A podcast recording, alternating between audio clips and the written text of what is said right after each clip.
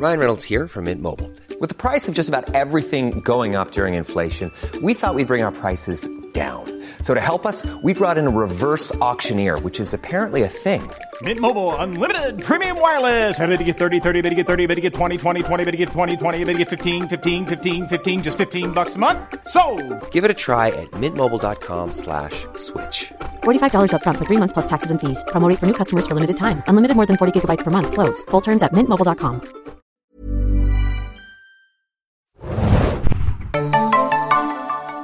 Good evening, good evening, good evening, good evening and welcome zu einer neuen Ausgabe von Doctor Who Podcast Nummer 4, wenn ich nicht irre, von serienjunkies.de. Hier ist der Serienjunkies Podcast. Ich bin Mario und ich habe erstmal gute Neuigkeiten für euch. Wir haben dieses Mal keine improvisierte technische Anlage, mit der wir durch Raum und Zeit funken müssen, um unseren Doctor Who äh, Reviewer Christian zu erreichen. Ich habe Christian direkt hier neben mir in Berlin sitzen. Hi Christian. Hallo. Ähm, du weißt nicht zufällig, woher ich gerade das Intro geklaut habe? Das äh, weiß ich tatsächlich nicht. Super. Äh, extra Punkte für jeden, der das erraten hat. Äh, hat was mit britischem Fernsehen zu tun. Ähm, ja, könnt ihr ja kommentieren, wenn ihr wollt.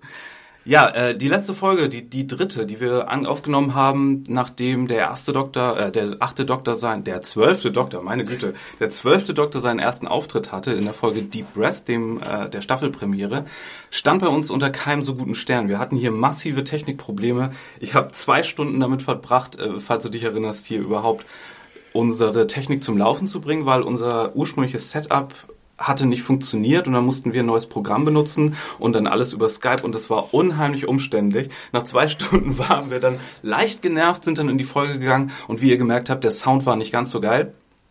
Das äh, soll jetzt alles besser werden. Ich bin jetzt hier mit Christian auch alleine wieder, äh, teilen uns das Mikrofon. Das heißt, bessere Voraussetzungen für Und, alles. und ich verspreche auch nicht so laut zu atmen. Sehr gut. Ich glaube, das lag letztes Mal auch darum, daran so ein bisschen, dass wir uns hier um so ein Mikro gekaut hatten und dann noch diese ganze Technikanlage daneben stehen hatten. Aber ähm, ja, egal. Die achte Staffel ist jetzt vorbei. Wenn wir das Christmas Special nicht dazu zählen. Ja. Jetzt wir muss ich haben- doch wieder atmen. Jetzt muss Verdammt. Christian, jetzt, oh, jetzt habt ihr Christian wieder dazu gebracht, dass er atmen muss. Furchtbar. Ähm, genau, äh, Hausputz sch- schiebe ich mal nach hinten. Ich habe ein paar Kommentare, die ich vom letzten Mal vorlesen wollte zum Thema Clara, zum Thema neuer Vorspann. Das ist jetzt nicht alles ganz so, so drückend. Ich würde sagen, wir fangen erstmal an, über Staffel 8 zu reden. Hatte zwölf Folgen, hatte eine Hauptfigur und dann auch noch den Doktor so als Nebenfigur so ein bisschen. Jetzt muss Christian sogar husten. Ja, Christian, sag doch mal deinen Eindruck. Achte Staffel. Mein Eindruck, achte Staffel, sehr durchwachsen. Also es war wirklich eine, für mich zumindest, eine Berg- und Talfahrt. Ähm, was so Highlights und Lowlights angeht. Ähm, es wurde eigentlich, und ich weiß, dass ich damit ähm, vielleicht nicht vielleicht allein dastehe. Es wurde für mich eigentlich zum Ende hin ab Flatline etwa ähm, besser. Beziehungsweise eigentlich war ich schon äh, auch von der Mummy on the Orient Express äh, recht angetan. Oh je, ich ja gar nicht. Ja, da ich, ich ahne schon, dass wir uns da gleich ein bisschen unterhalten werden. Ausnahmsweise, weil sonst hatten wir hier das Problem, dass wir eher einer Meinung waren. Okay, Das außer, stimmt. außer, das, außer das leidige Clara-Thema. Und dass wir uns eigentlich hier äh, nur so die Hände geschüttelt haben und, und nicht weiter äh, es zu viel Diskussion gab. Jetzt habe ich aber gesehen, weil ich deine Reviews auch verfolgt habe, dass du manchen Folgen, die ich wirklich sterbenslangweilig fand, äh, sehr viele Punkte gegeben hast. Was waren denn so deine... Hast du Lieblingsfolgen gehabt in der äh, Staffel? Also lass uns, weil wir da jetzt gerade so dran sind, ähm, also Mummy on the Orient Express, ich würde es jetzt nicht meine Lieblingsfolge der Staffel nennen, aber irgendwo die Folge hatte für mich so ein, ja, irgendwo klassisches Doctor Who-Feeling. Also, ähm, Vielleicht auch, weil ich, äh, also es sind ja einigen Leuten auch gewisse äh, Ähnlichkeiten und Gemeinsamkeiten mit früheren Folgen aufgefallen. Vielleicht, weil ich auch ein so großer Fan von Voyage of the Damned gewesen bin, was ja so ein bisschen die Referenzfolge für Mummy on the Orient Express Ja. ist. Deshalb, also irgendwo vielleicht schwang da in meiner Bewertung dann auch so ein Stück Nostalgie mit, äh, dass ich die Folge deshalb umso besser bewertet habe. Für mich schwang da auch sehr viel Nostalgie mit, aber nicht aus Doctor Who Referenzgründen, sondern ich bin ja auch äh, ein großer Anime-Nerd oder ein kleiner Anime-Nerd. Und ich glaube, jeder, der so ein bisschen was von japanischer Animation und japanischem Fernsehen versteht, der weiß, dass diese die ganze Prämisse von dieser Folge und mit dem mit dem äh, Zug im Weltall, das ist also irgendjemand im Autorenteam von Doctor Who, der kennt sich wahrscheinlich dann mit der Serie Galaxy Express 39 aus äh, von Leiji Matsumoto. Das ist eine Serie aus den 70ern, die sehr, sehr viele Folgen hatte und dann noch zum Film zusammengeschnitten wurde über eine, eine Frau, die mit einer Lokomotive, die auch ein Raumschiff ist, durch das Weltraum düst und so von Station zu Station hopst und auch wie der Doktor dann auf verschiedenen Planeten so Abenteuer hat und sie ist so ein bisschen düster und mysteriös und das, das war schon sehr, eine sehr, sehr krasse Referenz, glaube ich. Also wenn nicht, dann ist es ein Riesenzufall, aber das mit dem Zug und durchs Weltall, das ist schon sehr, auch visuell komplett, wie das durch, äh, umgesetzt war, sehr deutlich gewesen. Du ja, da, ja, da wäre ich vorsichtig. Ich wäre da vorsichtig, einfach weil aus meiner Erfahrung heraus ist tatsächlich so, ist, also natürlich gibt es den Fall, dass sich Leute irgendwie inspirieren lassen oder vielleicht sogar explizit Ideen klauen oder sich irgendwie aneignen, aber dann, und das kenne ich auch so ein bisschen aus eigener Erfahrung, ähm, dass es dann auch wirklich den Fall gibt, wo es einfach zu Parallelentwicklungen kommt. Das kann wo, also gerade gerade wo du jetzt von dieser Anime-Serie sprichst, ich habe zum Beispiel überhaupt keinen blassen Schimmer von diesem ganzen Genre. Ich habe keine Ahnung, dass es das schon mal gegeben hat. PS, Anime ist kein Genre. Da würde ich jetzt, aber das wäre eine andere Diskussion, da würde ich dir jetzt widersprechen wollen, aber okay. Ähm, nee, aber das, das ist halt die Sache. Also wenn du auch als Autor überhaupt nicht diesen Erfahrungshintergrund hast, dann fällt dir unter Umständen gar nicht auf, dass es diese Idee schon mal gegeben Ja, hat. gut, aber es hat- Und auch in der Umsetzung. Also, weil mir kam die Umsetzung jetzt eher so vor, ähm, dass ich mich zum Beispiel auf einem ganz anderen Erfahrungshintergrund als du jetzt, ähm, in der Tat vom, vom ganzen Design her, wie überhaupt der ganze Innenraum äh, des, des Orient Express gestaltet war. Also das hat mich total, wie gesagt, an Voyage of the Damned erinnert und wie dort die Titanic umgesetzt worden Ja, ist. gut. Allerdings würde ich sagen, es gab so viele andere Stellen in dieser Staffel, wo es Referenzen zu anderen Filmen und Serien gab oder anderen Dingen, dass ich doch so ein bisschen davon überzeugt bin, dass das hier schon eine Referenz war. Das ist so ein bisschen wie man, als wenn man sagen würde, dass, ich meine, es ist, es ist jetzt keine Kritik an der Folge. Diese Prämisse alleine macht es ja noch nicht aus. Wenn die jetzt was aus der Story genommen hätten, dann würde ich sagen, okay, das ist so ein bisschen, äh, jetzt kommen wir langsam in problematisches Territorium, aber äh, so ist das ja komplett okay. Ähm, ich würde aber sagen, zum Beispiel war ja auch Into the Dalek, wie wir meinten, zu diesem Film. Ich habe da gesagt, äh, jemand in den Kommentaren hatte das kommentiert. Ich hatte gesagt, das sei eine Referenz zu diesem 80er-Jahre-Film, die äh, Reise ins Ich oder wie das hieß. Bin mich jetzt nicht mehr sicher und jemand hatte kommentiert, dass das eigentlich auf einem 60er-Jahre-Film basiert. Aber dieser 80er-Jahre-Film, der nahm eigentlich auch Bezug auf diesen anderen Film, wo halt jemand geschrumpft wird und kommt dann in den Körper von jemand anderen rein. Ja, gut, aber das- Dann Robot of Sherwood, okay, äh, nee, was wollte ich sagen? Time Heist zum Beispiel hat mich sehr an äh, daran erinnert, da dachte ich, irgendjemand von den Autoren war wahrscheinlich großer Fan von Shadowrun vielleicht. Das hat mich auf jeden Fall sehr daran erinnert. Also die Folge wurde ja geschrieben von Stephen Thompson neben Stephen Moffat. Ähm, ja, Ja, aber ne, allein daran, was du jetzt zu Into the Dalek äh, meintest, das, das zeigt ja schon, dass viele Stoffe einfach schon seit langer Zeit irgendwo kursieren. Äh, Vielleicht nimmt der eine mal auf den anderen Bezug, vielleicht äh, auch ganz unabsichtlich werden da Ideen ähm, nochmal neu aufgelegt. Ähm, also ich habe das jetzt zumindest nicht so als Problem der Staffel empfunden. Und also Flatline, by the way, Flatline musste ich äh, beim Trailer vor allen Dingen eher noch daran denken an diese Kurzgeschichte Flat World heißt die, wo jemand aus einer zweidimensionalen Welt versucht mit der dreidimensionalen, nein andersrum. Sie spielt in einer zweidimensionalen Welt diese Kurzgeschichte und dann versucht jemand aus der dreidimensionalen Welt Kontakt aufzunehmen. Ich fand, hier gab es viele Referenzen in dem Dienst. Ich habe mich übrigens, äh, liebe Hörer, diese Staffel überhaupt nicht in Fanforen äh, rumgetrieben. Falls es hier irgendwas gibt, was ihr schon tausendmal gelesen und gehört habt, nehmt es mir bitte nicht übel. Kommentiert gerne, was es da noch für andere Theorien gibt oder was ihr für Theorien habt. Oder ob ihr zustimmt, dass es hier Referenzen gibt oder nicht. Aber ob das jetzt breitgelatschte Themen sind, habe ich äh, in dieser Staffel keine Ahnung. Ich habe wirklich kaum irgendwelche Fanforen besucht. Aber was, was mich jetzt wirklich äh, interessieren würde, was du an Mummy on the Orient Express langweilig fandest oder an den Folgen, die ich jetzt ähm, deiner Meinung nach zu gut bewertet habe. Das würde mich jetzt, da brenne ich ja schon drauf. Also eigentlich sogar noch mehr ähm, in the Forest of the Night, weil da ging ja meine Meinung und die Meinung unserer Leser irgendwie so total durcheinander. Die ich du war- auch Ich, ich war sowas von baff. Forest of the Night fand ich wahrscheinlich die allerlangweiligste Folge der ganzen Staffel. What? Ja, sorry. Ich, Okay. ich, ich konnte damit überhaupt nichts anfangen. Ich weiß auch nicht so recht warum. Ich muss auch zugeben, ich hatte vor, nach Caretaker, die ich auch schon furchtbar fand, habe ich äh, auch schon aufgehört zu gucken und musste dann bis zum Finale erstmal alles aufholen, weil ich, weil ich das Interesse verloren hatte.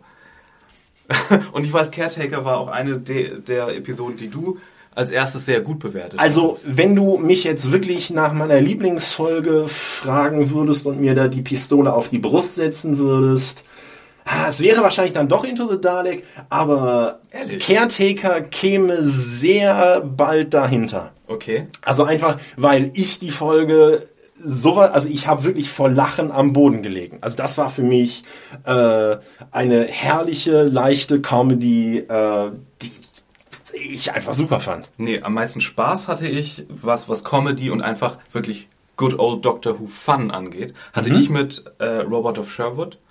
Da hatte Die ich, Folge, die ich am schlechtesten die, fand. die wird auch so viel gebasht irgendwie, aber ich hatte, da hatte ich richtig viel Spaß dran. Dass, äh, ich fand, ich fand Tom Riley und, und äh, äh, der Doktor haben so gut gegeneinander gespielt. Ich habe auch den, den, Sher äh, den, den, äh, den Sheriff von Nottingham, der gespielt wurde von dem aus Death in Paradise, wie heißt er noch? ben Miller. Ben Miller, genau. Habe ich erst gar nicht wiedererkannt. Ich wusste, dass er da mitspielen äh, spielen sollte. Ich, äh, fand ich einfach witzig. Ja, aber das ist, das ist, au, das ist ja extrem faszinierend, weil mir ging es genau umgekehrt. Also gerade bei Robert of äh, Sherwood, da die Kerker-Szenen mit dem Doktor und Tom Riley, unerträglich. Also dieses, dieses kindische Gezänk eigentlich Ja, zwischen ihnen, das, das ging mir so, und man verzeihe mir die Ausdrucksweise, das ging mir so auf den Sack. Das war wirklich der Punkt, wo ich fast ausgeschaltet hätte. Und dann natürlich der Punkt in Robert of Sherwood, wo wirklich, oh, Ja, okay, Ich die das, Krise Ende, gekriegen, das Ende mit das- dem Bogen das Ende mit dem sehr, Bogen. sehr albern, aber über Ende, was albern ist, ich meine, darüber müssen wir nicht reden in einer Staffel, die so aufhört wie diese. Okay, okay, das ich, ich, Aber- will, ich will wohl zugeben, dass ich also Robert of Sherwood und auch das Ende dieser Folge hat man da natürlich noch auf einem etwas anderen Kenntnisstand bewertet. Also noch nicht äh, mit Kenntnis dessen, was dann später kam und insbesondere Kill the Moon. Was wirklich Moment. Das ist meine Lieblingsfolge gewesen. das ist das ist so krass. Fantastisch. Ich habe hier vier Folgen eingekringelt, die ich gut fand in dieser Staffel. Das ist Robot of Sherwood, Listen, Time Heist und Kill the Moon. Und Kill the Moon war meine Lieblingsfolge. Ah, Oh, liebe, liebe, liebe Zuhörer. Ich wette, ich wette, es gibt Zuhörer, die gerade ihren Computer anschreien. Wie können diese Idioten das gut finden? Und sie meinen jeweils dich oder mich, aber jeder hat gerade einen Grund, äh, direkt äh, gegen den Podcast hier zu. Also. Herrlich. Also mit Ausnahme von Listen hätte ich jetzt gesagt, also als Tiefpunkte der Staffel hätte ich Robert of Sherwood, Time Heist, Kill the Moon Wow. und All meine Lieblingsfolgen. ähm, ja, Ja, das, das wären meine Tiefpunkte. De definitiv. Nee, meine Tiefpunkte waren wirklich Caretaker, Mummy und Forrest.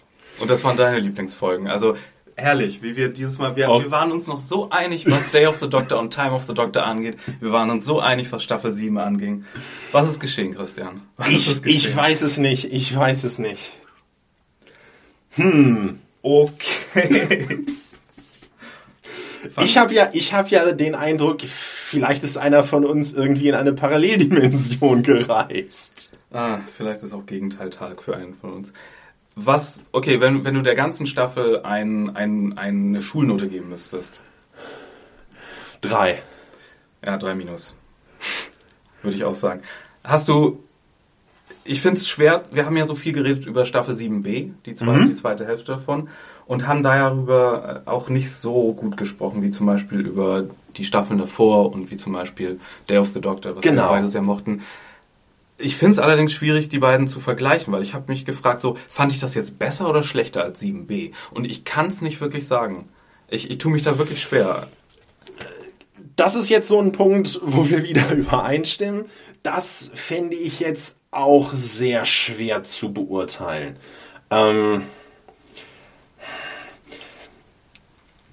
tendenziell würde ich es, also allein wegen des, des neuen Doktors wegen und allein auch des Zusammenspiels zwischen Doktor und Clara, wo wir dann äh, wahrscheinlich gleich zur nächsten Baustelle kommen. Da muss ich mal schwer atmen gleich. Genau, also allein deshalb würde ich es wahrscheinlich besser bewerten als 7b. Weil dieses Zusammenspiel zwischen ähm, ihr und Matt Smith für meine Begriffe bei weitem nicht so gut funktioniert hat, sondern im Gegenteil. In 7b kam sie mir als eine relativ schwache und blasse Figur vor und auch das Zusammenspiel hat nicht wirklich funktioniert. Also in 7b war, oder im Grunde in der gesamten siebten Staffel, da war sie ein Plot-Device. Da war sie, ne, diese Geschichte mit dem Impossible Girl. Wohingegen jetzt in der achten Staffel... Ist sie die Hauptfigur der Serie? Super. Sie, sie, sie hat an Profil gewonnen und offensichtlich, wenn ich äh, dich richtig verstehe, für, für dich hat sie zu viel an Profil gewonnen. Meine Güte, wie oft haben sie in dieser Staffel dieses Clara ist jetzt der Doktor und Clara nimmt die Position des Doktors ein und Clara schwingt den Sonic Screwdriver. Wie oft haben sie das gemacht? Wie verliebt sind die Autoren in Clara? Ich meine, oh, verdammt. Ich, äh, das hat mich auch gestört, zum Beispiel sehr in, in Time Heist, die ja eine sehr gefeierte Folge ist und die ja auch insgesamt ganz gut war. Aber wie viel Stellung muss Clara noch bekommen? Wie viel Integrität muss ihr zugedacht äh, werden? Jetzt ist sie nicht nur das Impossible Girl und diejenige, die dies und das und das gemacht hat, sondern jetzt ist sie auch noch und die, die immer Recht hat und die, die den Doktor immer, weiß nicht, immer das Richtige sagt und die, die in Day of the Doctor irgendwie Gallifrey im, im Grunde gerettet hat. Jetzt ist sie auch noch die, die den Doktor als Kind getröstet hat. Das ist, oh, come on. Ähm, ja, aber da siehst du jetzt nur die eine Seite, würde ich sagen. Sie ist auch die pathologische Lügnerin, die irgendwie komplett nicht in der Lage ist, auch nur einmal irgendwie die Wahrheit zu sagen. Sie ist, ja, jetzt habe ich gerade den Faden verloren, Ja. aber sie ist, sie ist auf jeden Fall bei weitem nicht eine nur positiv oder sie ist keine nur positiv gezeichnete Figur. Ja, das haben sie ja versucht mit dem ganzen Hin und Her zwischen ihr und dem neuen Doktor. Ja. Dass es da so ein bisschen, dass ihre Schwächen auch so ein bisschen aufgezeigt wurden. Das fand ich auch ganz okay, aber ich will ja in der Serie kein Clara-Bashing per se haben. Ich, ich bin nur einfach so Clara müde gerade. Und ich, ich wünsche mir so sehr wirklich, dass sie, dass sie einfach geht. Ich meine, ich hatte, glaube ich, zu viel in der Folge. Ich glaube, das war, war das Mumie oder war das die Folge davor, wo sie dann am Ende meinte, ach, jetzt, jetzt, jetzt fahre ich doch hier weiter in der TARDIS mit, weil mein Freund mir das erlaubt hat. Ja, aber das ist, Das, das, ist, war... Ich das, hattest, das hattest du auch getwittert und da wollte ich eigentlich gleich dagegen sagen, ja, Moment, sie behauptet das, aber das ist ja schon wieder eine Lüge. Ja, das ist schön, aber dass sie dann auch meint, das passt zu ihrem Charakter, das würde als Lüge durchgehen, dass sie das, mir ist klar, dass sie gelogen hat an der Stelle. Aber, oh. Ja, aber das ist, äh, nein, das ist nur, äh, ich meine, man sieht ja relativ klar, dass sie einfach jetzt nur irgendeinen Grund sucht, um sozusagen diesen Sinneswandel glaubhaft zu machen und äh, um halt weiter in der TARDIS mitfliegen zu können. Also für, für mich hat die Stelle eigentlich super funktioniert. Das Einzige, was an der Folge ähm, nicht so gut war und wo ich auch komplett mit der Kritik an ähm, Mami d'accord gehe, ist ganz klar, dass da hat eine Folge gefehlt. Das war einfach äh, dieser, dieser Sprung zwischen ähm, Go to Hell am Ende von äh, äh, äh, Kill the Moon. Genau. Dann zur nächsten Folge und die beiden sind dann auf einmal wieder zusammen. Dieser Sprung war einfach zu groß. Da hätte noch irgendwas dazwischen passieren müssen. Da hätte man vielleicht tatsächlich zu der ursprünglich intendierten Reihenfolge zurückkehren müssen und Flatline dazwischen setzen, was ja ohnehin eine Dr. Light Folge ist, in der Clara so mehr oder minder dann komplett im Vordergrund steht. Also das wäre eigentlich das Richtige gewesen. Mir fehlte auch in, in Caretaker, glaube ich, ein bisschen was, weil der Sprung von Danny wird jetzt in diese ganze Doktorwelt reingezogen und Danny akzeptiert das. Das war mir auch ein bisschen zu einfach. Weil er hat dann immer nur, wir haben ihn immer nur gesehen, wie er dann Clara gegenüber irgendwie kommentiert hat zum Doktor, als wenn er den Doktor jetzt schon 100 Jahre kennt. Und dann, ja, der Doktor ist aber ganz anders und dann hatte ich auch das Gefühl, er war sich immer nicht ganz einig darüber, ob was er jetzt vom Doktor hält. Dann kam am Ende wieder irgendwas Intrigantes, glaube ich, wo er dann den Doktor wieder madig reden wollte und ich, ich weiß auch nicht, das hat mich alles Nee, das, das fand ich eigentlich relativ konsistent. Also, dass er und der Doktor Probleme miteinander haben und so charakterlich überhaupt nicht äh, auf einer Wellenlänge liegen. Ähm, halt auch mit, mit dieser Geschichte, dass äh, der Doktor Danny so vorkommt, als wäre halt ein Offizier.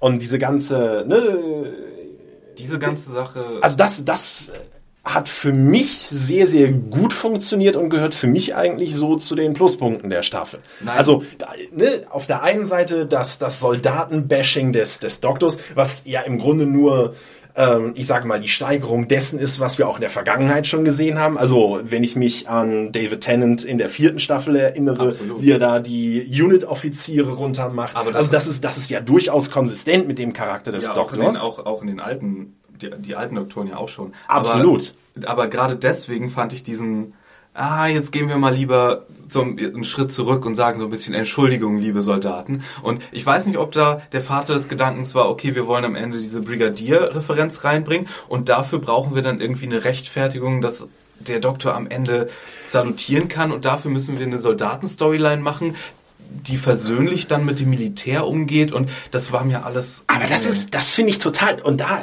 finde ich total spannend, wie unterschiedlich die Wahrnehmung ist.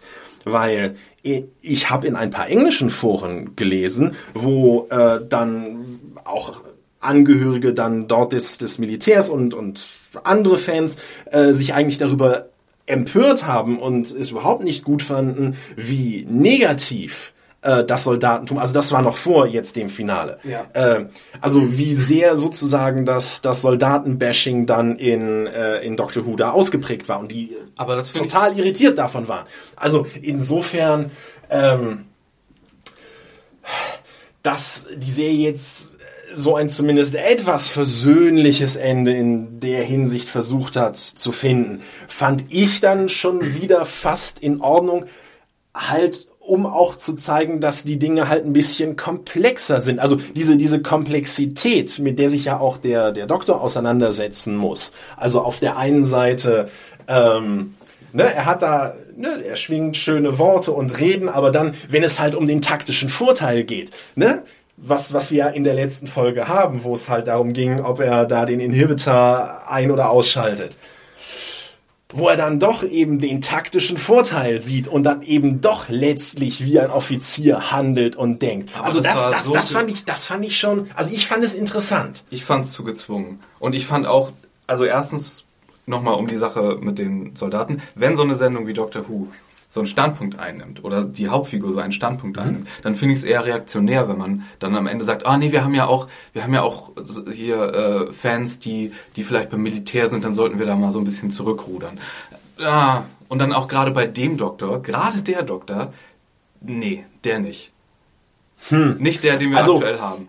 Ich bin, ich bin Und- nun das, das, der, das größte, also mit Soldatentum habe ich persönlich so absolut überhaupt nichts am Hut und deswegen stünde ich da erstmal per se und als Default-Einstellung quasi auf Seiten des Doktors. Aber das Ganze nicht ganz so schwarz und weiß zu zeichnen, sondern da durchaus auch so ein bisschen die Grautöne mit zu berücksichtigen, fand ich jetzt zumindest nicht verkehrt. Und vor allem was mir an der an dieser Art der Auflösung dann eigentlich gefallen hat, war der Umstand, Danny wird dann zwar irgendwo als ne, der heldenhafte Soldat gezeigt, aber dieses Heldentum manifestiert sich in der Selbstaufopferung, also ohne dass er sozusagen jemanden anderen tötet, sondern es geht halt nur darum, ne? Ja, also äh, ja, und der, und der Tag wird dann dadurch gerettet, durch das Soldatentum, was repräsentiert wird dadurch, dass Danny sich in den Präsidenten aus Independence Day beziehungsweise William Wallace in Braveheart verwandelt und am Ende eine Rede schwingt und damit die Programmierung der Cybermen umkehrt. Okay, Und, das ist, Ah. das ist, dass, dass, dass die ganze Cyberman-Kiste, dass die von vorne bis hinten unlogisch ist. Äh, das steht nochmal auf einem anderen Blatt. Da stimme ich dir ja total zu. Äh, da sind so viele Löcher drin, da.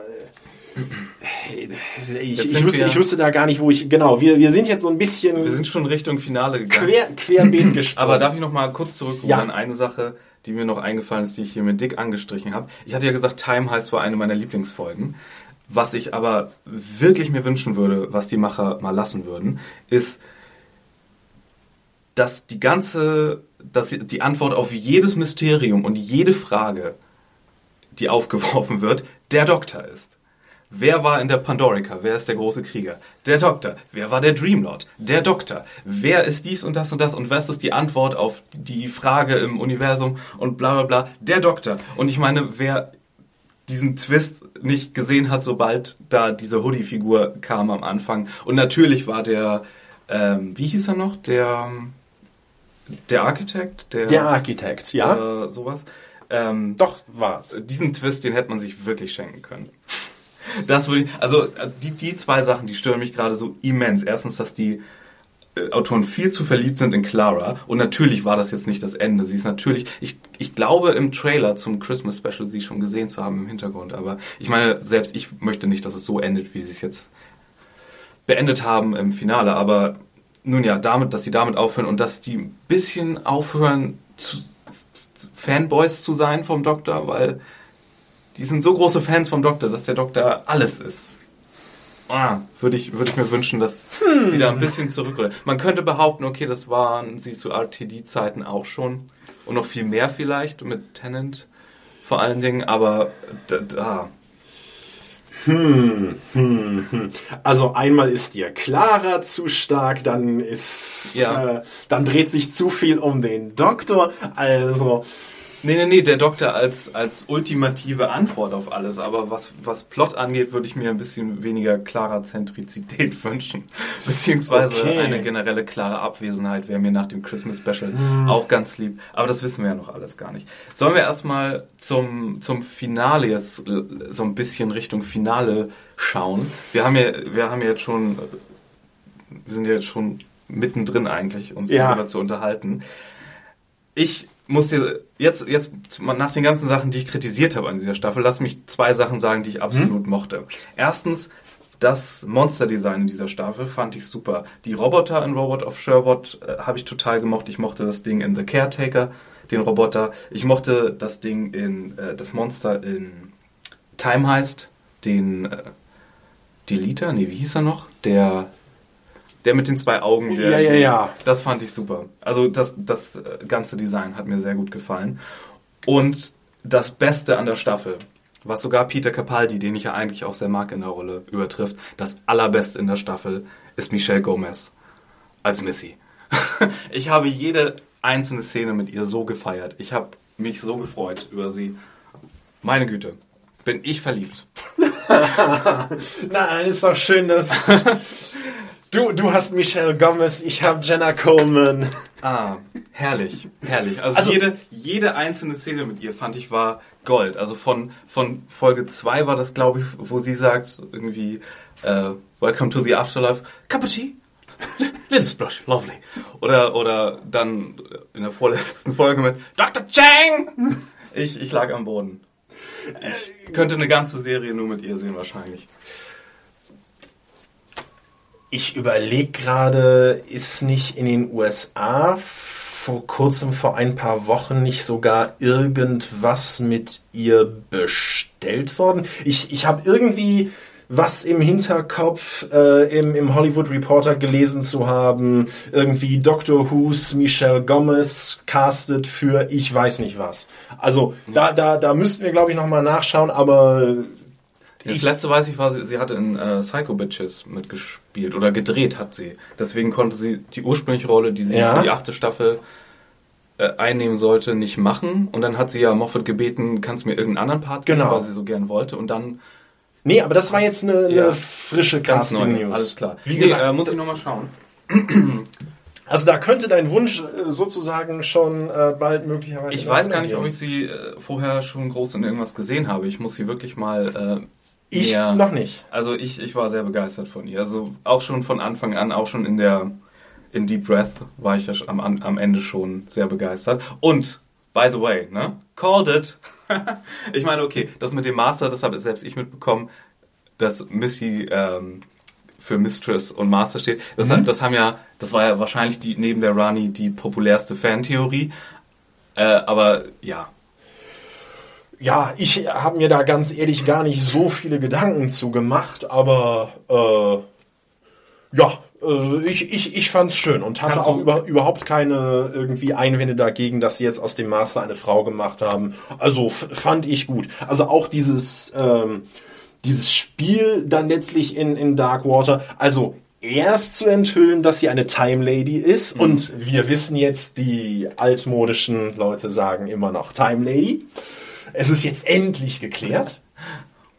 Ähm, und erst im zweiten Schritt dann zu enthüllen, dass sie äh, jetzt die weibliche Vision, äh, Version des Masters ist, äh, fand ich sehr gut gelöst. Das mit dem Also, Herzschlag, dem Doppelten, das fand ich auch sehr gut. Und diese ganze äh, Veräpple-Methode, mit wo sie tut, sie sei ein, ein Begrüßungsroboter, die 3W, das 3W Greetings Package, da habe ich ja auch sehr gefeiert, weil äh, es gibt ja einige Leute, die sehr viel rein interpretiert haben in das Zusammenspiel von John Sim und David Tennant in Journey's End und äh, dem Teil davor, dieser Doppelteil. Das ist im Grunde, dass da sehr viel sexuelle Spannung ist und das ist so wirklich so, oh, get a room. Und dass diese ganze Animosität der beiden, äh, oder zumindest vom Master zum Doktor hin, nur äh, weil er eifersüchtig ist im Grunde, äh, besteht. Und, und das mit dem Kuss jetzt, und das war, das war in Retrospektive wirklich herrlich. Das stimmt. Also, ähm, da sind wir uns endlich mal wieder einig. Oh, schön. Ja, und äh, du, du konntest aber damit leben, dass sie das als äh, Twist dann durchgezogen haben, auch, dass sie äh, der. Master ist. Ich hatte mich ja ein bisschen gewundert, weil ich fand's, ich war ein bisschen enttäuscht, glaube ich, oder über, nee, eher überrascht. Weil ich, ich finde es als Lösung auch ziemlich gut, glaube ich. Allerdings hat mich überrascht, dass sie wirklich diesen Weg genommen haben, weil erstens war es wieder ziemlich offensichtlich, aber das ist vielleicht, das, das sagt vielleicht auch viel, viel über Stephen Moffat aus, der ja eher, eher so sagt, ja, ich mache das für die jungen und neuen Zuschauer und für ein breites Publikum, als jetzt wirklich für die Super-Nerds, die jeden, jeden Clou schon umdrehen und daraus eine Interpretation machen. Aber ich fand es noch offensichtlicher eigentlich als die Auflösung damals mit River Song, wo sich ja sehr viele darüber aufgeregt haben, dass sie wirklich die Auflösung war, dass River Song die Tochter ist von Amy und Rory. Weil das wirklich die, die offensichtlichste Antwort vielleicht auf die, die Frage war, die ja sehr lange im Raum stand. Und, und hier war ich überraschter, dass sie, dass sie da wirklich diesen Weg gegangen sind. Ja, aber letztlich, wie du schon sagst, es gab eigentlich nur zwei Möglichkeiten und also welche man jetzt für offensichtlicher hält, also das ist jetzt so eine Sache. Also da würde ich mir jetzt gar nicht so ein, oder da habe ich mir nicht so einen Kopf drüber gemacht und äh, würde ihn mir auch jetzt im Nachhinein nicht machen. Also für mich war das okay. Ähm, es, also die einzige wirkliche, echte Überraschung wäre gewesen, wenn es tatsächlich eine dritte Möglichkeit gewesen wäre. Ja, ja. Das, das da wäre, gab das es ja aber genug Theorien auch in verschiedene Richtungen. ja, aber das, wie gesagt, das wäre jetzt wirklich die einzige echte Überraschung gewesen. Ansonsten, Und ich fand mich sehr veräppelt von dem Trailer zum Finale.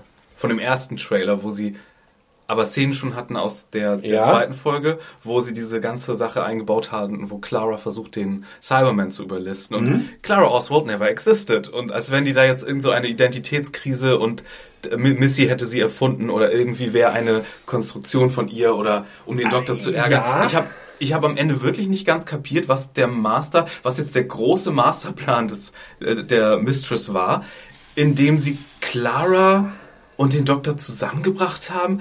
Da, da kam ja doch nicht wirklich was bei raus, oder? das war halt diese idiotische Geschichte von wegen einen Control Freak, also Clara Ja, ja, mit schon. jemandem Ja. zusammenzubringen, der sich irgendwie nicht kontrollieren lässt. Also das Ganze läuft auf einen Prank hinaus. Das, das- war, das war irgendwie äh, ein schlechter Scherz. Ja, gut, Und zwar, war und zwar nicht nur und zwar nicht nur von Stephen Moffat gegenüber den Fans, sondern es war auch auf der Story-Ebene ein Scherz. Ja, und ich meine, gut, dass es dann zufällig auch das Impossible Girl war. Ja, ich, Nein, also das- da, darüber, dass das wirklich abgrundtief schlecht war. Und zwar, ich, ich kann dir nicht sagen, wenn wir über Enttäuschungen hinsichtlich des Finales sprechen, dann ist das für mich die mit Abstand größte Enttäuschung. Weil da hätte ich mir wirklich ähm, nochmal irgendeinen interessanten, überraschenden ähm, Twist, eine Ent Enthüllung gewünscht, wodurch halt wirklich klar geworden wäre, ähm, dass jetzt Clara irgendwie tatsächlich zum, zum Plan, zur Strategie des Masters gehört und dass das jetzt nicht nur irgendwie, äh, ja, wie gesagt, letztlich irgendwo als Scherz enthüllt wird, als Streich. ja, Das war, ähm, jetzt, jetzt muss ich wieder atmen. Aber Ever catch yourself eating the same flavorless dinner three days in a row? Dreaming of something better? Well, HelloFresh is your guilt-free dream come true, baby. It's me, Kiki Palmer. Let's wake up those taste buds with hot, juicy pecan-crusted chicken or garlic butter shrimp scampi. Mm. Hello Fresh. Stop dreaming of all the delicious possibilities and dig in at HelloFresh.com. Let's get this dinner party started.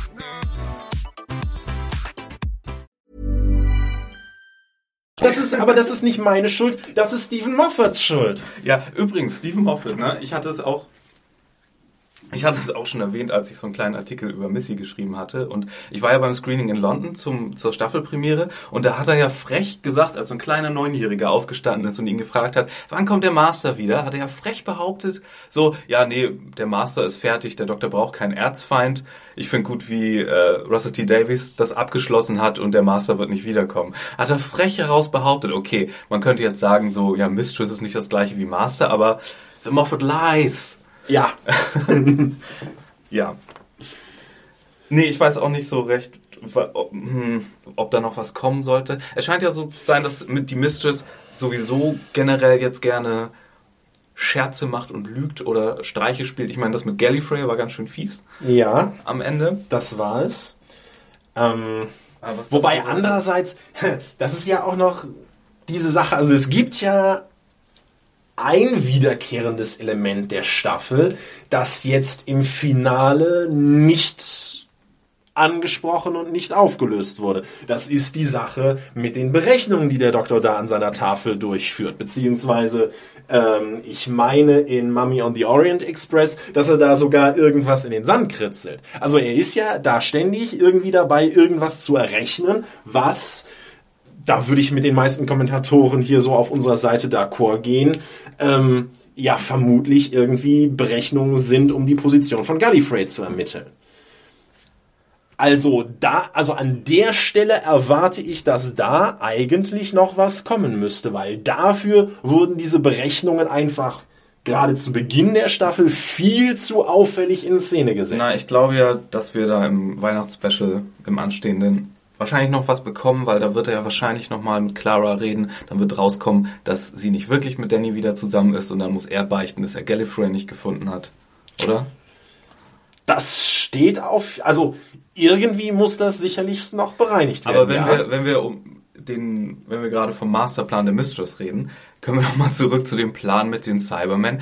Wozu, wozu brauchte man in diesem ganzen Plan die Nethersphere, die das ganze Konstrukt war? Weil wenn du wenn jemand zum Cyberman wird und wenn du jemanden im Grab zum Cyberman irgendwie machst, dann wird er doch schon automatisch umprogrammiert. Warum diesen Umweg um diese, um, um diese Sache, ich habe das, also liebe Leute im, im Podcastland, falls ihr da irgendwie eine wahrscheinlich auch etwas überladene Erklärung dafür habt, bitte her damit, weil ich, ich habe das noch nicht nachgeschaut, was, was da der Konsens jetzt ist, wie man sich das zusammenreimen soll. Aber äh, keine es Ahnung. Ist, es ist Unsinn. Es ist einfach nur Unsinn. Es, es, es ergibt keinen Sinn.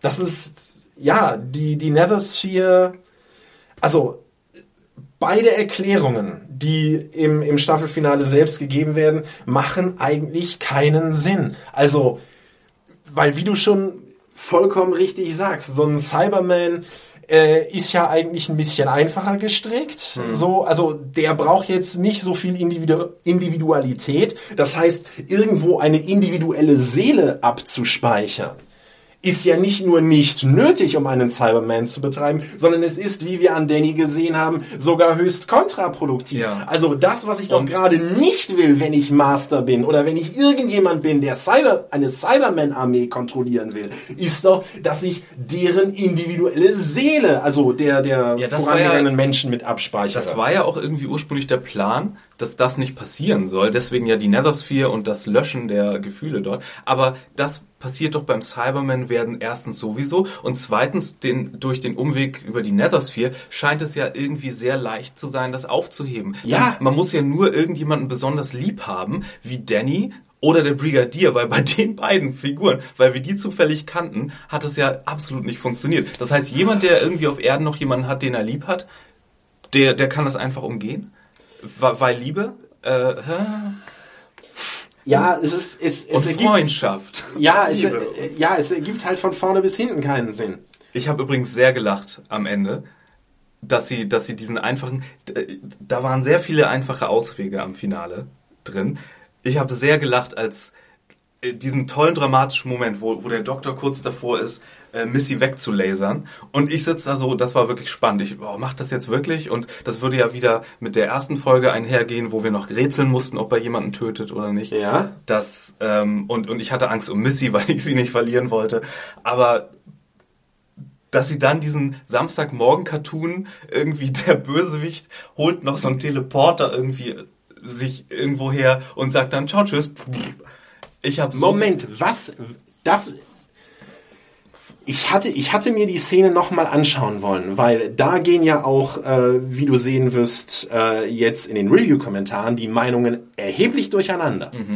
Also, die eine Meinung ist, sie hat sich wegteleportiert. Die andere Meinung ist, der Brigadier hat sie äh, erschossen, weil es sieht. Und das, so hatte ich das auch zuerst gesehen und verstanden, doch so aus. Der Doktor richtet äh, ihr hier iPhone. Genau.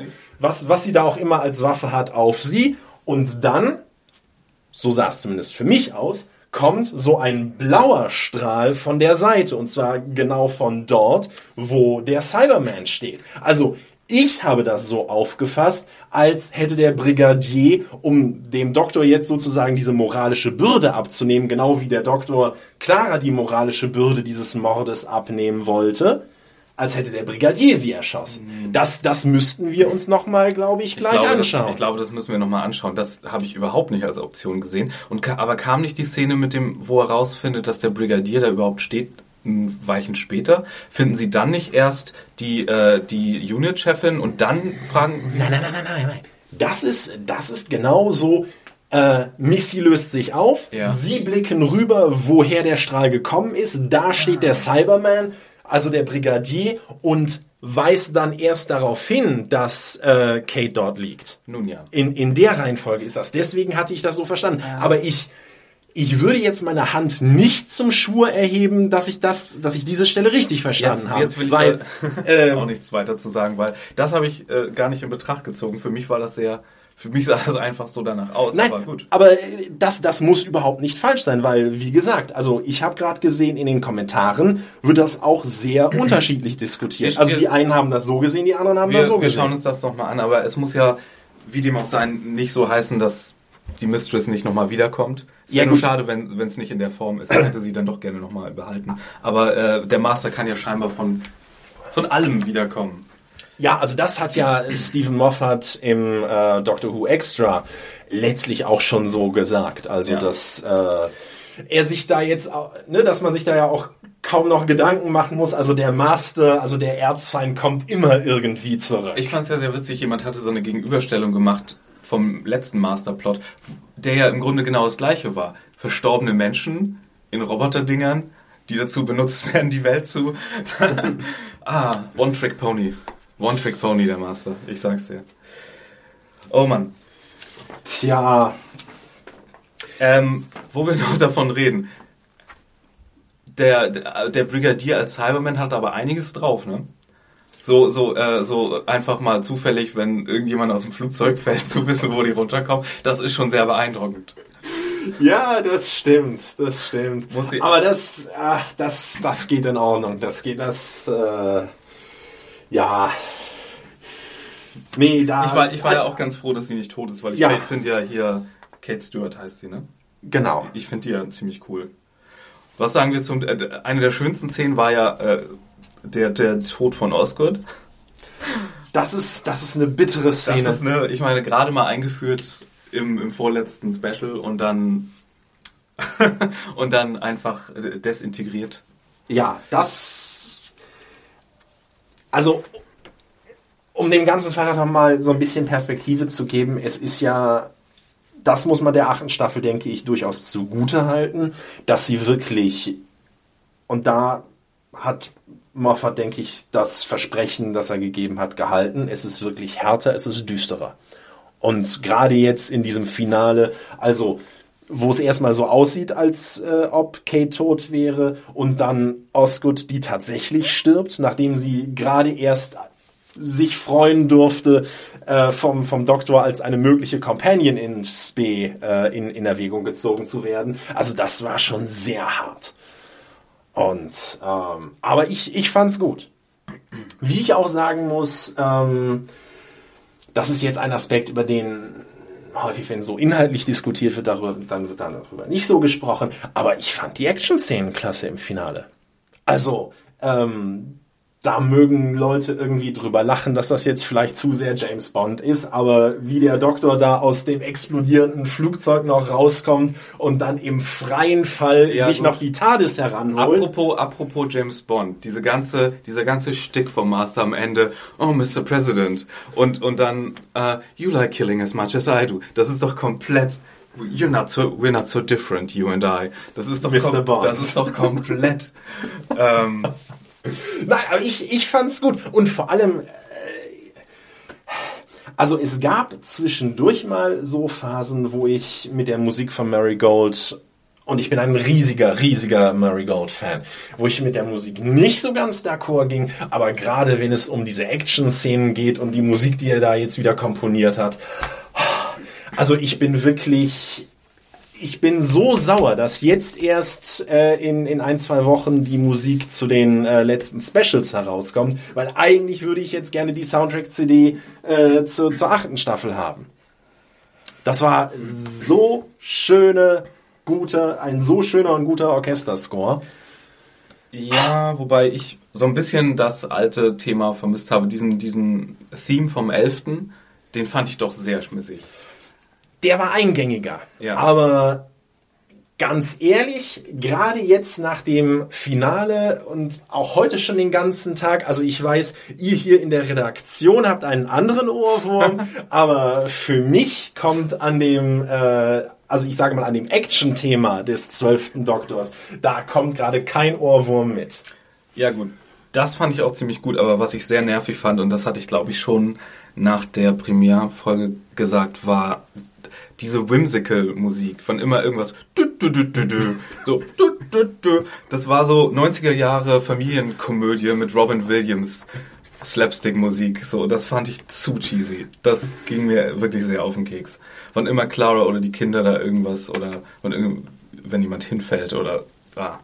Nein, nein, nein. Muss nicht sein. Wir haben jetzt noch das Christmas Special wieder anstehen im Dezember. Soll Weihnachten kommen? Genauer Tag ist noch nicht bekannt gegeben. Das heißt, wie ist bisher. Es, es ist immer am ersten Weihnachtsfeiertag gelaufen. War es bisher. Es, es ja, stand nur bisher nicht so da, dass wir ja. Christmas lassen wir denen mal ein bisschen Spielraum. Vielleicht wollen sie es ja doch einen Tag früher oder später bringen. Aber ja, gehen wir mal vom ersten ähm, Weihnachtsding aus. Ist von Stephen Moffat geschrieben, auch die ganze Folge. Ähm, und wir haben Nick Frost, passenderweise als Weihnachtsmann. Ich meine, wenn man so heißt, muss man Schneemann oder Weihnachtsmann spielen. Ja. Der kam ja dann auch schon am Ende der Folge. Das war irgendwie als cool. Das war also, ziemlich cool. Hat, hat den, sehr den an den Titanic äh, äh, Cliffhanger erinnert, oder? Wo? Naja, ich sag mal so, in der... What? What? man, man hat fast das What erwartet. Also ja. das war tatsächlich, also in der RTD-Ära, ähm, ja meistens irgendwie die Überleitung, also das war ja auch schon bei Donna so, mhm. äh, for, for The Runaway Bride. Also dass irgendwas, pass, irgendwas Überraschendes passiert in der TARDIS und der Doktor steht da und ne, dann kommt das What. Ja, What? Sehr, sehr, sehr guter Cliffhanger eigentlich. Nick Frost natürlich bekannt aus der Cornetto Trilogy mit Simon Peck, der ja auch schon in Doctor Who war, zu, zu äh, Christopher Ecclestons Zeiten. Richtig. Satellite richtig. Number so five. Ja. Five. Äh, Nathan McMullen ist auch dabei im Christmas Special. Den kennt ihr vielleicht aus Misfits. Da ist er der Locky Poppy gewesen. Nee, äh, wie hieß er da noch? Weiß ich gar nicht mehr. Ich weiß, dass er ein Misfits war, genau, aber der, der mehr weiß aus, ich auch nicht. Aus, Mis, aus Misfits, der ja, nee, darf ich gar nicht sagen, was er für eine Kraft hatte, weil das ein bisschen Spoiler ist. Und äh, Michael Troughton wird auch mitspielen. Das ist der Sohn von Patrick, Patrick Troughton. Troughton. Genau. Ja, äh, mittlerweile, äh, im Moment sehen wir äh, mehrere Kinder von alten Who-Darstellern, weil in Gotham spielt ja zum Beispiel der Sohn von John, John Pertwee, ja. genau, von John Pertwee, dem dritten Doktor, gerade den, den Alfred, den, den Butler. Der soll ziemlich gut darin sein, ich habe es aber nicht gesehen. Also ich habe nur die Pilotfolge von Gotham gesehen und äh, ja, habe mich sehr gefreut, ihn dort zu sehen. Ja, aber du wirst dich auch sehr freuen wahrscheinlich, weil das Christmas Special wird inszeniert von Paul Wilhurst. Der hat zum einen äh, Mummy on the Orient Express gemacht. Oh, und zum anderen freust du dich nicht an ich, aber weil er hat auch Kill on the Moon gemacht. Äh, Kill, Kill the Moon. Mich überrascht wirklich, dass du die Folge nicht mochtest, weil mich hat die am allerersten an die RTD-Ära erinnert. Und uns wird ja mal Sache, vorgeworfen, dass ja. wir so RTD-Fanboys sind, was bei mir gar nicht so der Fall ist. Ich habe ja auch keinen Lieblingsdoktor so per se, aber das wird uns in den Kommentaren, glaube ich, nun wieder vorgeworfen, weil wir immer so viel Moffat-Bashing betreiben. Ja, und Sprich das, aus. Ja, ich, ich, ich spreche mich aus. Die Sache mit Moffat ist die, dass ursprünglich, und ich glaube, das geht wahrscheinlich allen Fans so, wir doch eigentlich alle große Moffat-Fans gewesen sind. Also die Sachen, die er noch zur RTD-Zeit gemacht hat, die waren großartig. Das sind, das sind Klassikerfolgen. Das ist, das ist ganz Ich glaube, das Kino. haben wir jetzt aber auch schon tausendmal. Das haben wir, das haben wir, das haben wir, das haben wir tausendmal. Aber das nur um nochmal zu unterstreichen, dass es jetzt nicht per se Moffat ist, den wir ablehnen oder dass, dass wir da jetzt irgendwelche Animositäten gegen ihn hegen würden oder zumindest ich würde das jetzt von mir so sagen wollen, sondern im Gegenteil. Ich bin seit Jahrzehnten, seit Coupling, bin ich ein riesen, riesengroßer Moffat-Fan. Und es ist jetzt wirklich nur so ein bisschen die Arbeit, die er jetzt so in den letzten ein paar Jahren bei Doctor Who abgeliefert hat, die so ein bisschen an der Moffat-Liebe, die ist, die ist einem schwer macht, ihn so zu lieben, wie, wie man ihn zuvor geliebt hat. Und ich gucke gerade zufälligerweise, keine der Folgen, die ich am liebsten habe, wurde von ihm geschrieben. Na, okay, listen. Ja, ja also die... Und dann die Sache, um nochmal auf Kill the Moon zurückzukommen. Ja, irgendwo hast du recht, aber irgendwo auch nicht, weil ich würde jetzt sagen, so wild, wie sie es jetzt mit pseudowissenschaftlichen Erklärungen oder Nichterklärungen, mit wirklich kompletten Absurditäten in der achten Staffel getrieben haben. So wild haben sie es zumindest nach meiner Wahrnehmung zuvor noch nie getrieben. Also das, also wirklich Old das. Who eingeschlossen? Ich weiß gar nicht. Was eingeschlossen? Old Who. Old Who. Ja, gut, für, für ganz Old Who würde ich jetzt nicht sprechen wollen, weil ich da natürlich auch nur Ausschnitte von kenne. Aber zumindest in der New Who-Ära ist jetzt das Weltraumei und das Weltraumküken, das dann direkt wieder ein Das fand ich super. Das fand ich total gut. Und ich wette, ich wette, in den Kommentaren fallen den Leuten ganz viele Beispiele ein, wenn sie denn wollen, äh, für Sachen, die sehr viel unwissenschaftlicher waren als irgendwie ein Mond, der ein Ei ist. Ja, aber das, nein, aber da, es ist noch nicht mal per se die Tatsache, dass der Mond ein Ei ist. Es ist die Tatsache, dass hier wirklich so ganz fundamentale ähm, physikalische Prinzipien wie Masseerhaltung, Massenerhaltung ähm, verletzt werden. Also dass da oder jetzt auch genau wie bei den Cybermen, bei den Cyberpollen, also da, da entstehen irgendwelche Metallpanzer dann aus dem Nichts. Also da wird so äh, gegen, gegen ganz, ganz fundamentale Du Dinge erinnerst dich schon, dass wir, du erinnerst dich schon, dass wir einen Holz-Cyberman hatten. Und Ja, der, äh, der äh, du erinnerst dich, dass ich äh, Time of the Doctor ganz fürchterlich fand. ey, den, ich dachte, den, den Holz-Cyberman fanden wir beide gut. Also ich, ich fand den gut. Aber naja.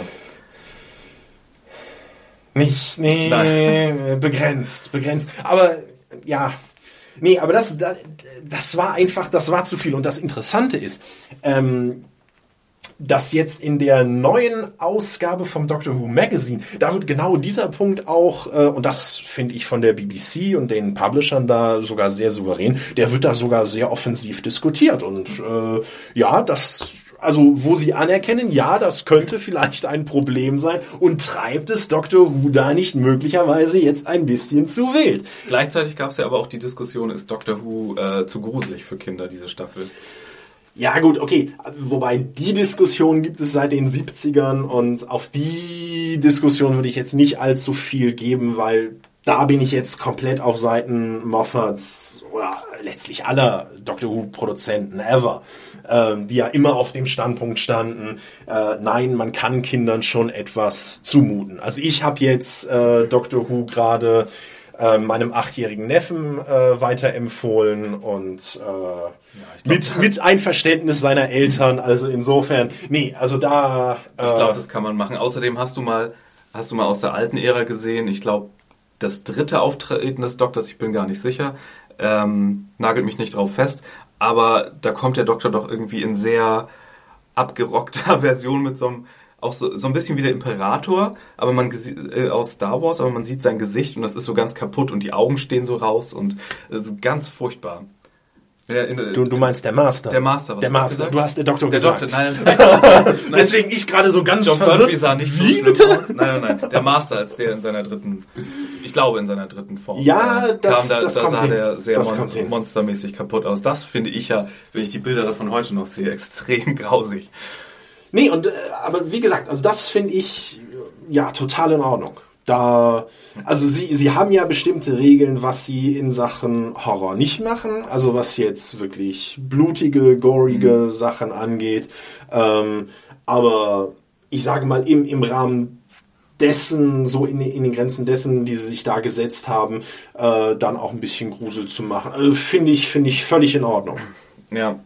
Und was ich eben an äh, meinte mit den einfachen Auswegen, wo sie sich so einfach gemacht haben mit dem Master, wo ich ja dachte, okay, beamt sich weg, mal sehen, ob das so stehen bleibt. Aber auch die Sache, dass das Kind, was ja so ein dramatischer, also äh, Knackpunkt war, dass, dass Danny so ein Kind äh, äh, getötet hat, dass sie das auch lösen einfach. Aber nee, es ist zu traurig, das Kind lebt jetzt wieder. Rubbel die Katz. Und, und jetzt haben wir es wieder zurück. Mal sehen. Ja, glaubst, gut. du, glaubst du, Danny bleibt weg? Oder, oder, Das- oder anders, anders gefragt, was glaubst du, wie die Sache, falls Clara, glaubst du, dass Clara geht in der Weihnachtsfolge? Oder wenn nicht, oder wenn doch, wie glaubst du, geht, wird das Ganze aufgelöst? Ich habe nämlich so eine Theorie. Du, du, hast, du hast eine Theorie, Ja. ähm, die vermutlich nicht meiner Lieblingstheorie entsprechen wird.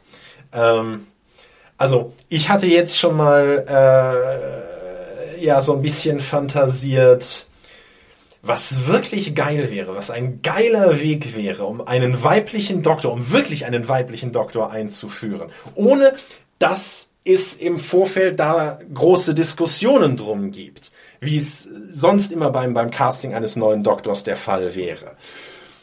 Das wäre natürlich der Weg, wenn man den neuen weiblichen Doktor so einführen würde, dass alle Welt ihn zunächst für einen Companion hält, es aber in Wahrheit eine Inkarnation des Doktors aus der Zukunft ist.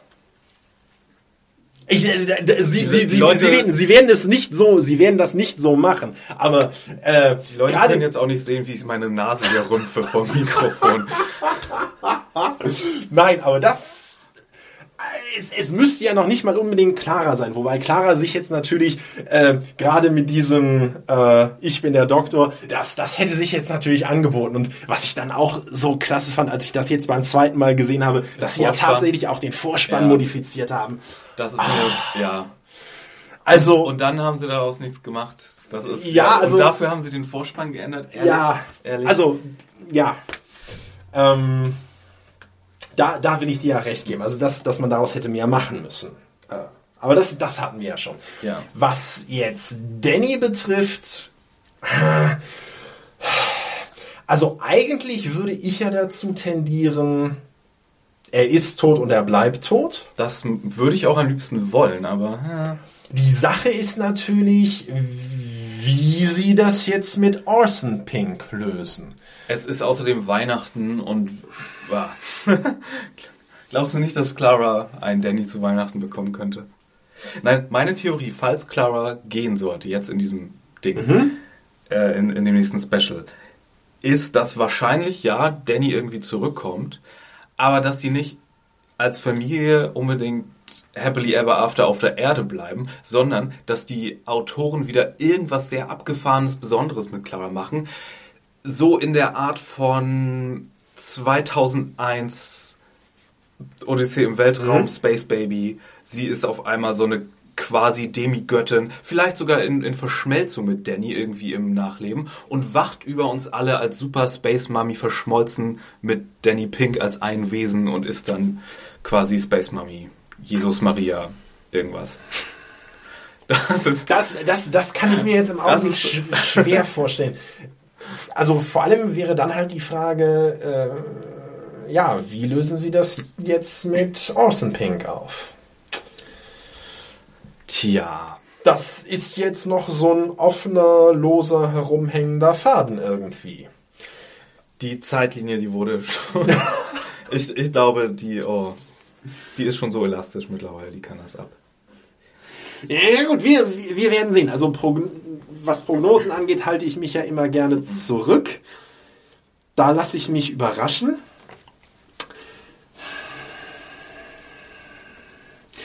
Dann lassen Also ich finde es, ich fände es jetzt vom Dramatischen her. Ähm, also insbesondere nach dem, was jetzt zuletzt passiert ist, also dass Danny ja ganz bewusst sich entschieden hat, nicht selbst aus dem Jenseits, wie das jetzt auch immer zu verstehen und zu konzipieren ist, auch das ist unerklärt und macht keinen Sinn, aber egal. Das wird Ähm, zu, zu äh, Ghost, Nachricht von Sam in Ja. getauschten Genderrollen. Also, aber nachdem er sich jetzt nicht entschieden hat, explizit nicht entschieden hat, zurückzukehren, sondern den Jungen durchzuschicken, was ihn halt noch viel edelmütiger erscheinen lässt. Ähm, Und hast du auch Also- an Iron Man denken müssen, als du ihn gesehen hast im Cyberman-Kostüm? äh, Mit der offenen Maske. dazu hätte ich Iron Man sehen müssen. Okay. Siehst du wieder diese, diese unterschiedlichen ähm, ja, Hintergründe, Erfahrungshintergründe. Ja, ähm, ja, also ich, ich kann es mir deshalb nicht vorstellen, das jetzt wieder irgendwie rückgängig zu machen, weil das würde irgendwo, das würde diesem Tod und das, das würde ihm das dramatische Gewicht nehmen, habe ich so das Gefühl. Ja, aber Er muss jetzt tot ich bleiben. glaube nicht, dass die da so viele Skrupel haben. Hm, nee. Aber äh, da ich so viel Clara-Bashing ja die ganze Zeit betreibe und sie mir ja ständig als größtes Weihnachts-Lieblings-Boutique-Geschenk wegwünschen würde, ähm, äh, wollte ich auch noch mal ein ich liebe dich, Clara. wollte ich auch noch mal ein paar andere Sachen zu, äh, Leute zu Wort kommen lassen. Nämlich in den Kommentaren hatten wir auch so ein bisschen was über Clara zu hören. Nämlich äh, Zuguk, Z-G-H-U-K, wie immer du dich sprechen möchtest, äh, hat unter unserem letzten Podcast äh, zu Clara was kommentiert. Und zwar die Diskussion zu Claras Rolle als glorifiziertes Gewissen des Doktors und die Plotprobleme um Clara finde ich übrigens recht treffend. Clara wird weniger als Mensch gezeigt, sondern mehr als künstlicher Katalysator für den Doktor. Vermutlich, um das zu ändern, darf sich Clara den amorösen Seiten des Lebens zuwenden. Achso, das war noch vor, bevor die Staffel weiterging, äh, wurde das geschrieben natürlich. Äh, Ich finde dadurch den Charakter aber nicht viel besser. Er bleibt künstlich, wenig menschlich. Ich vermute nicht, dass Clara die Serie, äh, ich vermute auch, dass Clara die Serie verlassen wird. Äh, und dann schreibt aber auch ähm, als Gegenpol dazu Stinfang, der bei uns immer ziemlich viel auch äh, kommentiert. Zu Clara, sie war immer ein, ein Aufpasser und daher muss sie wohl die Rolle spielen, bis der Doktor seine Identität wiedererlangt hat. Ja, das stimmt, das ist so passiert, würde ich sagen. Äh, ich bin mit ihrem Auftreten bisher immer sehr zufrieden gewesen und kann die ganze Diskussion nicht so ganz nachvollziehen. Dass sie in Staffel 7.2 nicht so wirklich richtig eingesetzt wurde, muss man wohl der fehlenden Storyline zuschreiben. Seit sie in Name of the Doctor erklärt wurde, hat sie wirklich ihre Daseinsberechtigung erhalten. Übrigens äh, schien Sarah, Sarah Jane Smith in äh, meinem Baker Binge-Watching dasselbe Problem zu haben. Damsel in Distress. Aber sie ist auch gleichzeitig eine resolute Reporterin, siehe Lois Lane. Dass sie inzwischen zur beliebtesten Companion der Classic-Serie wurde, zeigt, dass man auch aus einer einfachen Rolle zu einer Kultfigur werden kann. Allerdings scheint Clara ihre Aufgabe, den Doktor auf den richtigen Weg zu bringen, erfüllt zu haben. Tja. Den Sarah Jane Smith Kommentar finde ich sehr interessant, weil das, was mir jetzt so von ihr in Erinnerung geblieben ist, ist nämlich etwas, was der Rolle Claras jetzt zuletzt in der achten Staffel nicht ganz unähnlich ist. Nämlich, sie besaß auch diese Reibungsfläche mit dem Doktor. Also, sie waren dann zwar auch ne, allerbeste Freunde und sind durchs, durchs Weltall gereist, aber da gab es auch immer, es gab Konflikt zwischen ihnen. Es gab Reibungsfläche zwischen ihnen. Und das, also wenn es jetzt darum ginge, mal so die Highlights der achten Staffel zu benennen und das, was mir an den Folgen sehr gut gefallen hat, dann ist es genau dieses reibungsvolle Zusammenspiel zwischen Capaldi, der einfach famos ist als, als der zwölfte Doktor und Clara eben. Und das hat mir, also dieser, dieser Konflikt, was zum einen etwas äh, bisweilen dann komisches hatte, dann aber auch wirklich richtig dramatisch geworden ist. Und das ist ja wirklich der beste Moment an äh, Kill the Moon. Also das Finale, wo für meine Begriffe beide eine, also beide Schauspieler eine, eine absolut preiswürdige äh, Performance abliefern. Ähm, also war für mich groß. Ich würde ja sagen, das ist so ein bisschen Äpfel und Birnen. Also ich glaube ja nicht, dass man so ein Frauenbild aus den wann war es, Sarah? 70er. 70er. Noch, genau. Ähm, dass man das nicht so unbedingt vergleichen kann mit dem, was wir heute für Ansprüche an so einer Figur haben. So ein bisschen Äpfel und Birnen. Aber ich, ich ja, verstehe schon, was gemeint ist, glaube ich. Ansonsten äh, wollte ich noch eins kurz sagen äh, für die, die äh, kommentieren bei uns. Ähm, ein, zwei Leute hatten gesagt, wir hatten irgendwie ein paar faktische Fehler drin. Wenn ihr sowas kommentiert, dann äh, sagt uns doch bitte, was das war, damit wir das hier beim nächsten Mal vielleicht erwähnen können. Wenn ihr es einfach so stehen lasst, dann stehen wir da und fragen uns, was das jetzt war. Ähm, ob das jetzt nur Nitpickerei war, wie ich glaube, jemand hatte zum Video bei uns kommentiert, dass irgendwie, als wir über den ersten Doktor gesagt haben, dass er von Gallifrey kommt, na, da wurde doch noch gar nicht gesagt, dass er von Gallifrey kommt, so als wenn das ein Fehler gewesen wäre. Also solche super Nitpickerei äh, meine ich jetzt nicht. Aber wenn euch wirklich was auffällt, was wir hier falsch sagen, knallt uns das in die Kommentare. Wir erwähnen es auch beim nächsten Mal. Äh, wir lassen es dann nicht unter, unter den Teppich fallen, okay? Ähm, ansonsten hat Christian neuerdings auch spannenderweise einen Twitter-Account. Herzlich willkommen. Äh, und und ähm, kann uns ja mal sagen, wie wir ihn da finden. Man findet mich unter, oh, hoffentlich kriege ich das jetzt richtig zusammen, sjde unterstrich cj. Okay. Ansonsten werden wir es auch äh, als Link unter dem Artikel haben. Äh, mich findet ihr unter @firewalkwithme mit zwei e am Ende. Und ansonsten könnt ihr auch, wenn ihr sonstige Kommentare zu der Folge hier habt, äh, podcast@serienjunkies.de kontaktieren. Da landet das auch alles bei uns. Äh, hast du noch abschließende Worte zur achten Staffel, die du hier loswerden möchtest, Christian? Abschließende Worte zur achten Staffel. Also der Doktor gefällt mir sehr gut und der neue und des, also allein deswegen, allein weil er mir so gut gefällt, freue ich mich aufs Weihnachtsspecial und freue mich auf die neunte Staffel. Ja, viele äh, in, den, in den Kommentaren auch so generell, wenn wir News haben zu Doctor Who, ist mir aber aufgefallen, dass viele mit ihm nicht warm werden. Das, das stimmt. Ähm, aber gut. Ähm, er ist natürlich eine andere Art von Doktor, aber diese Serie wäre nicht 50 Jahre alt geworden, wenn man nicht immer ein bisschen Variationen drin gehabt hätte. Also sowohl vom Äußeren her, also äh, heute in der Redaktion hatten wir auch noch so ein bisschen die Diskussion, ja, von wegen, der hat ja gar nicht so das Sexappeal jetzt seiner beiden Vorgänger. Ja gut, das, das mag ja sein, aber das ist jetzt nicht unbedingt das, was Doctor Who auszeichnet und da immer mal zu variieren und wie gesagt, von meiner Seite aus sehr gerne mit einem weiblichen Doktor oder mit einem ethnisch anderen Doktor.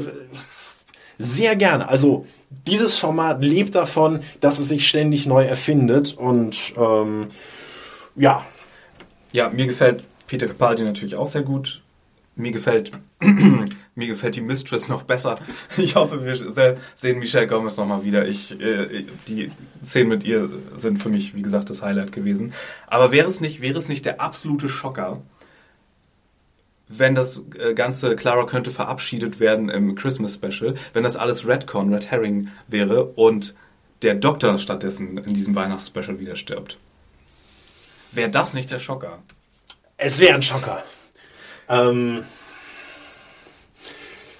ich kann es mir ehrlich gestanden. Also ich kann mir nicht vorstellen, dass Capaldi gerade ja, weil er auch äh, äh, eine andere Serie ja dafür äh, aufgeben musste, dass er jetzt nur für eine Staffel mit an Bord gekommen wäre. Das, äh, das glaube ich nicht. Und ich hoffe so sehr, ihn wiederzusehen. Nein, er ist, er ist toll und diejenigen, diejenigen, die noch nicht mit ihm warm geworden sind, die werden noch mit ihm warm werden, weil wir haben ja auch gesehen, er hat jetzt in der achten Staffel eine Entwicklung vollzogen und der Doktor, den wir jetzt, und das ist wiederum ein Pluspunkt für das Finale, den wir da jetzt gesehen haben, der Doktor, der sagt, I'm an idiot. ähm, das ist doch irgendwo der, der Doktor, der einem wieder zu Herzen geht und ein, ein Doktor, der weiß, der irgendwo seine Identität wiedergefunden hat und der weiß, was es heißt, der Doktor zu sein. Und ja, definitiv, das ist der Doktor so, wie ich ihn jetzt in den weiteren Folgen sehen möchte. Oder wir belassen es einfach mit der Aussage von Colin Baker. I'm the new Doctor, whether you like it or not. Und ja, ihr merkt schon, ähm, wir haben hier ziemlich viel auszusetzen an der achten Staffel wieder mal. Ähm, aber ihr merkt auch, wir freuen uns trotzdem immer noch weiterhin auf mehr Doctor Who. Äh, ich kann auch das Weihnachtsspecial kaum erwarten. Ich freue mich auf all die Darsteller dort. Und egal, ob Clara da jetzt drin ist oder nicht, ich bin sehr gespannt, ob sie bleibt oder geht. Ob der Doktor bleibt oder geht, das wäre natürlich super krass, wenn, wenn der nur eine Staffel hatte jetzt. Aber ja, vielleicht hören wir uns dann danach nochmal. Vielleicht hören wir uns erst wieder zur nächsten Staffel. Ich kann euch das noch nicht versprechen. Aber ich würde sagen, das war's erstmal für heute. Schönen Dank fürs Zuhören. Geronimo.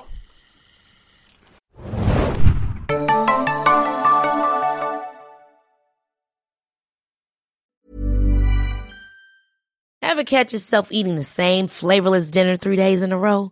Dreaming of something better? Well, HelloFresh is your guilt-free dream come true, baby. It's me, Kiki Palmer.